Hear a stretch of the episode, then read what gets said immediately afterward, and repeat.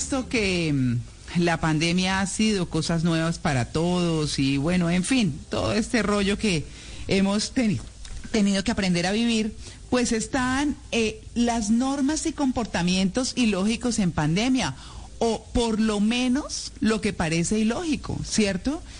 Pues bueno, hemos invitado a Eric Bejar Villegas, autor de la novela Perdido en Legalandia, profesor de economía en eh, Berlín y en el Tecnológico de Monterrey. Vive en Alemania, está en España. Eric, muy buenos días. Muy buenos días, Elena, y a toda la mesa. ¿Cómo están? Bueno, bien, muchas gracias. Bueno, Eric, ¿por qué tenemos tantas normas inútiles y absurdas? ¿Qué, qué podemos decir de eso? Bueno, hay muchas razones, pero yo creo que eso es una acumulación histórica, ¿no? Por un lado está el comportamiento indisciplinado de la gente y por otro lado también la ilusión de a través de una ley, a través de una norma, uno va a poder solucionar todo y no a través de cosas un poco más difíciles, estructurales, ¿no? Empujar un poco a las personas a través de comportamiento, de educación, a que, mejoren. Entonces, ahí eh, todo se va juntando y se van creando tradiciones, ¿no? Las normas también se van acumulando por tradiciones y reflejan lo que pasa en una época y hay, unas cosas muy absurdas del siglo XIX que uno ni siquiera se imagina hoy en día, pero yo creo que las de nosotros, de hoy en día, si en 100 años alguien se pone a hacer esta conversación, pues también les va a dar algo de risa, ¿no? Eso es que hoy en día a nosotros nos da risa, pero es una tradición inventada. Sí. Claro, ¿y cuáles son, por ejemplo, esas normas absurdas? Hoy. Las de la época, digamos, las de, bueno, ah, bueno, las de hoy. Bueno, yo creo que en la pandemia vimos muchas de estas. Una que me pareció a mí hacer absurda, absurda era la prohibición de hacer ejercicio con otra persona o más de una hora, em, pensando que eso al aire libre iba a llevar a aumentar los casos, ¿no? Otra cosa que es absurda para mí es el pico y cédula, que digamos si uno piensa en la congestión de un supermercado, uno podría decir, oiga, tiene sentido pero el problema es cómo verifica uno eso y qué tipo de interacciones está generando uno entre el que verifica y el que no tiene la cédula o el que se le perdió la cédula y tiene que ir a comprar un tomate porque le hace falta para la ensalada y lo planeó y mejor dicho y no puede ir a comprar algo y no puede pedir el favor a nadie. Entonces se genera una cantidad de, incentivos también absurdos y perversos, como pequeñas corrupciones también, luego que toca traer a la policía para que vaya y le ponga una multa a la persona. Y, esas cosas se van acumulando también una frustración social eh, en general. Y hay, hay otra que, que a mí, digamos, también como emprendedor siempre me llamó la atención, que me, me dolió inclusive cuando vi lo que le pasó a un, a un empresario del, digamos, del área creativa. Este permiso de reactivación económica. Seguramente ustedes han escuchado esto. Fue una historia famosa que apareció en seis funcionarios de la alcaldía de Bogotá con sus respectivas chaquetas y logos y colores y obviamente actitud. Ellos básicamente estaban en una casa, eran como, eran 10 personas y no, no tenían el piso, se lo negaron más de 10 veces, inclusive con, con un consultor especializado en esos permisos. Entonces, si ven cómo se va generando una economía también del formalismo absurdo, en vez de dedicar esas capacidades, esas energías a cosas un poquito mejores, ¿no? Y ya luego vemos gente rociando también dice de, de, de qué de, iba a decir de, mm, alcohol desinfección o de, en general de alcohol mm. exacto desinfectante. Creo que pasó en San Victorino que empezaron a rociar también a personas con desinfectante pensando que eso iba, a ayudar. Sí. y, ese tipo de em, comportamientos sí sí adelante adelante. Ese tipo de comportamientos sí son esa tradición inventada que luego lleva a más normas absurdas y más comportamientos absurdos. Somos un país lleno de leyes que nos estamos inventando, un país eh, que tiene demasiados abogados y que siempre estamos, no es que en el artículo dice no, pero perdóname doctor, pero usted no tiene razón, es que en el inciso, en el, en el bueno, es que cosas que uno encuentra en todas partes, en los contratos, en, en todo, en, en, en las promesas de compraventa, somos un país dado a a eso y eso hace todavía mucho más complicado y además eh, empodera o le da el trono a cierto tipo de personajes dentro de las sociedades para que pasen cosas como sacarle un comparendo a nuestra querida chef Leonor Espinosa porque no llevaba el tapabocas puesto dentro del carro. Eso también fue una norma absurda, Eric. Em, exacto. Eso es increíble, increíble en el, en el carro, en el carro. Es que no, no hay, no hay forma de, de, de soportar eso científicamente. Claro, y estas normas absurdas no podrían llevar a que de pronto las personas digan, hay tantas normas absurdas que no tienen sentido, que no voy a hacerle caso ni a esas ni a otras que tal vez sí tengan algún sentido. El cansancio por tantas normas que consideramos absurdas puede llevarnos incluso a no tomar en cuenta las que sí ayudan a vivir en comunidad.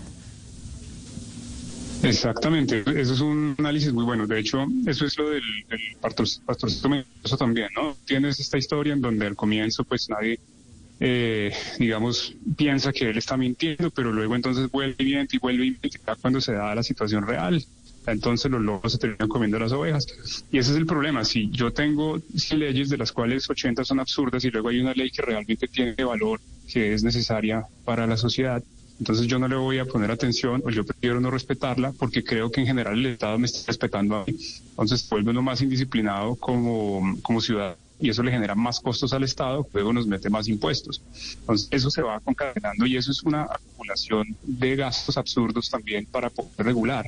¿Sí? Como cuando regulas precios, necesitas siempre el inspector de los precios y el inspector de tal cosa y tal cosa y se crea burocracia y después es muy difícil decirle a esa persona que fue contratada a eso que ya no necesariamente va a tener su trabajo.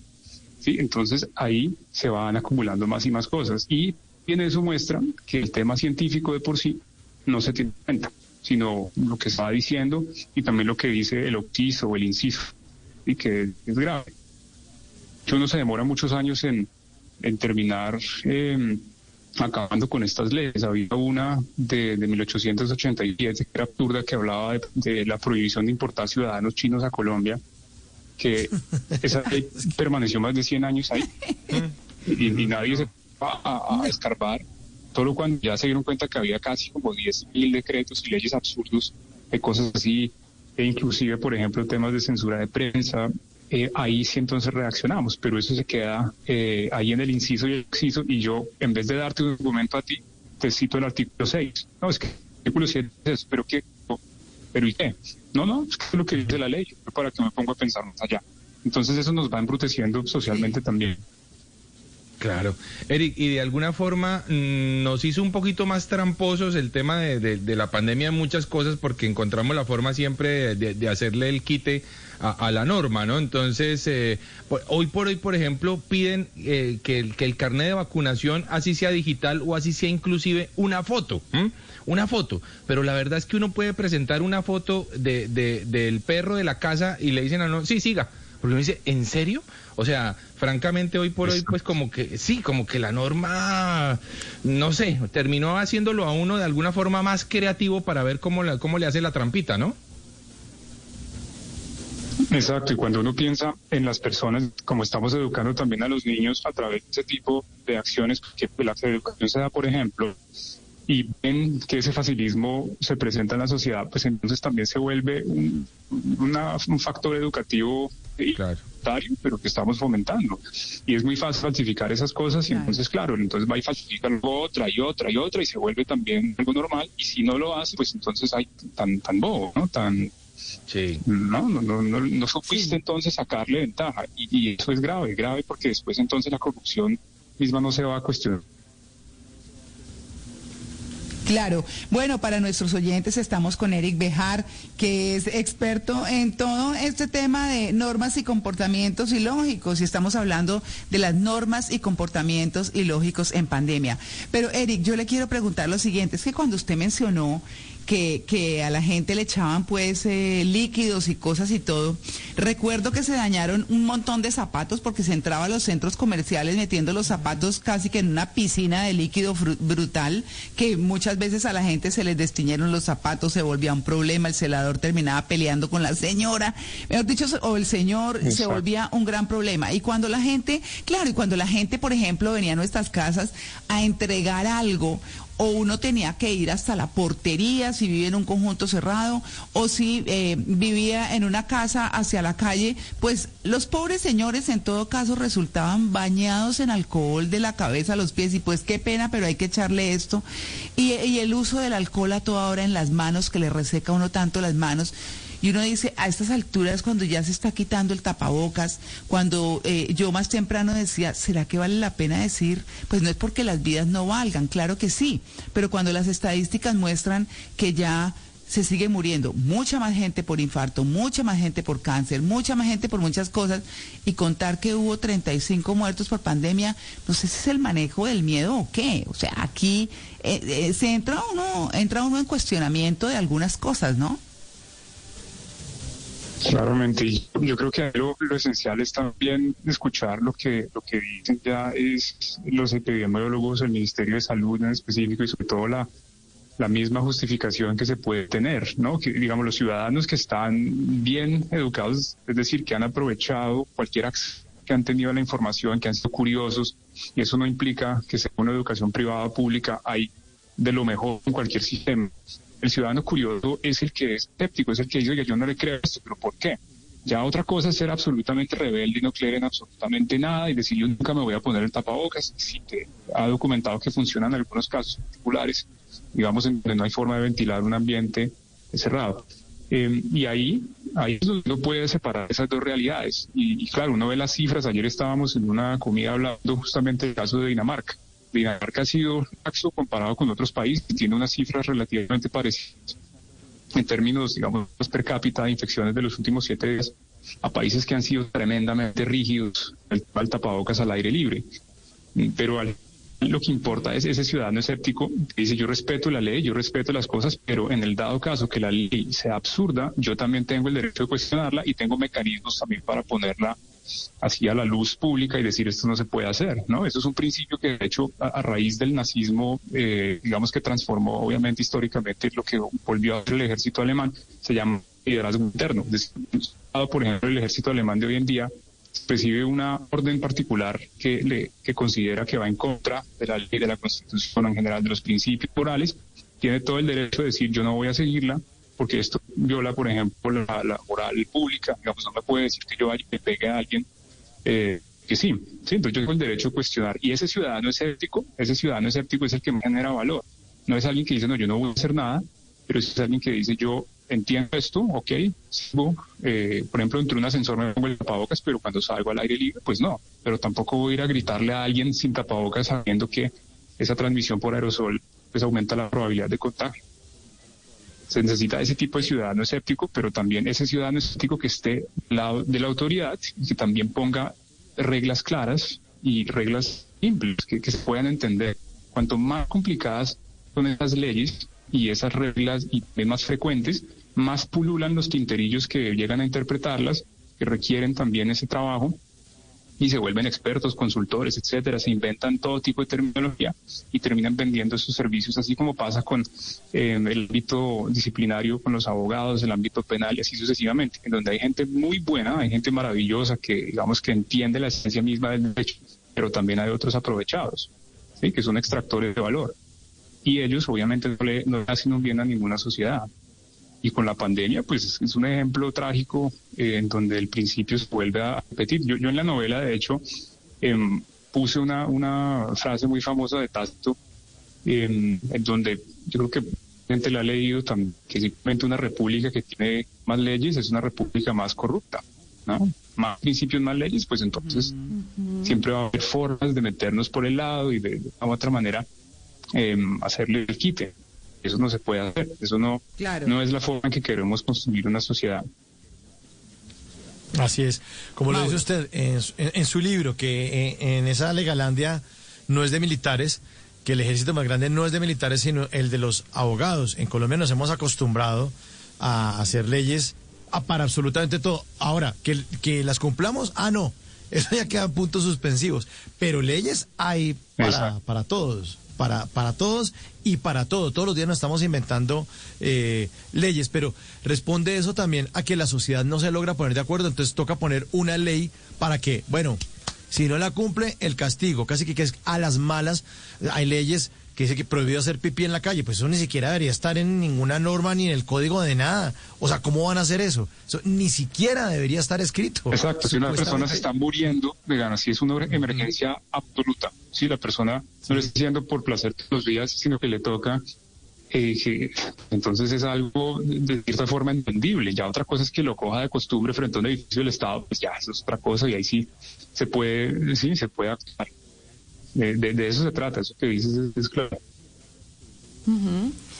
Sí, es un buen debate, por ejemplo, en estados democráticos, ¿qué implicaciones tienen esas normas en cuanto a las libertades de los ciudadanos? Ese exceso de normas y las normas muy restrictivas. Pensemos, por ejemplo, en la obligatoriedad en algunos países en cuanto a vacunación o los confinamientos estrictos y prolongados. ¿Estamos de pronto lesionando las libertades del ciudadano? Hasta ciertos puntos, pero bien la libertad eh, es algo tan complejo que también es tan difícil de definir y uno aprende en el colegio, uno aprende, digamos, en diferentes conversaciones que la libertad mía termina en donde empieza la del otro. Eso es como algo muy, claro, ¿no? Que, repetimos siempre. Tiene mucho sentido, mm, pero también hay que ver el por qué. Si, si yo estoy dispuesto a, digamos, a vacunarme porque el Estado así me lo, me lo dice, pero también me pone toda la evidencia y a la vez me permite no hacerlo, pero con consecuencias, es decir, que hay unos desincentivos para hacerlo. Yo cierto, de cierto modo mantengo mi libertad, pero también tengo que ser consciente de que no seguir esos parámetros, no seguir esos preceptos también va a hacer que yo ponga en riesgo mi vida y la vida de los demás. Y eso también lo muestran, las cifras lo muestran algunos casos particulares, por ejemplo, el de los bares, que fue muy claro. Si uno va a un bar, eso fue lo que pasó en Berlín al inicio, ahí era donde estaban estos eventos excesivos en donde en una noche salían de repente 300 contagios en un solo pues eso se va explicando, se va entendiendo y, lo importante siempre es darle opciones a la ciudadanía, darle opciones y hacer incentivos, no, no a punta de castigos, como con los niños, ¿no? Si yo siempre estoy eh, reprendiendo y, a las malas, ¿no? Y, a las patadas, ¿no? Pues el niño no, digamos que no va a reaccionar de una forma conveniente. Eso, eso lo pone muy bien en un libro muy famoso del Carnegie de los años 30, ¿no? De cómo eh, tener amigos, influenciar personas. Dice, lo mejor que tú puedes hacer es mostrarle apreciación a las demás personas y también persuadirlos lentamente a que a ellos les convenga. Si yo explico por qué a ti te conviene vacunarte, te muestro las estadísticas, está bien, pero si yo te pongo un revólver en la cabeza y no te vacunas, no. Entonces voy a quedar resentido contra el tema de la vacuna, no le voy a creer nada y también voy a hacer algo en algún punto en contra del Estado. Eso, entonces toca es por las buenas es, siempre como dijo un amigo alguna vez, las relaciones no se terminan por los actos, sino por el tonito. Sin duda. Pues así es cierto. Sí, ahí realmente eh, empieza uno a darse cuenta de tantas cosas frente a eso cuando uno dice ya pues qué, ya eh, qué hace uno porque primero le dicen a, eh, nos dicen a todos hay que usar tapabocas. Ahora eso es libertad de cada quien. Entonces, bueno, depende de dónde se esté, pero empieza uno a ver cómo hay gente que se va despojando del tema sin problema y a otros nos da miedo, nos da susto y seguimos protegiéndonos, porque dicen no hay un gobierno que haya sido capaz de decirte esto ya, de decir esto ya es endémico, entonces ya, esto ya, o sea, al que le tocó, le tocó, al que no, no, estamos así y esto se quedó y hay que vacunarse permanentemente y bueno, cosas por el estilo y no, no sabe uno hasta dónde llega el absurdo y hasta dónde no. Pero pues bueno, así estamos, eso nos trajo la pandemia y queremos agradecerle a Eric Bejar habernos acompañado en este espacio en el Blue Jeans de Blue Radio. A usted muchísimas gracias y bueno, esperemos que salgan leyes un poco más, más claras, ¿no? Y un poco más, eh, más prácticas, ¿no? Como las de Dar el Amor, es un proyecto de ley actual, de los más recientes.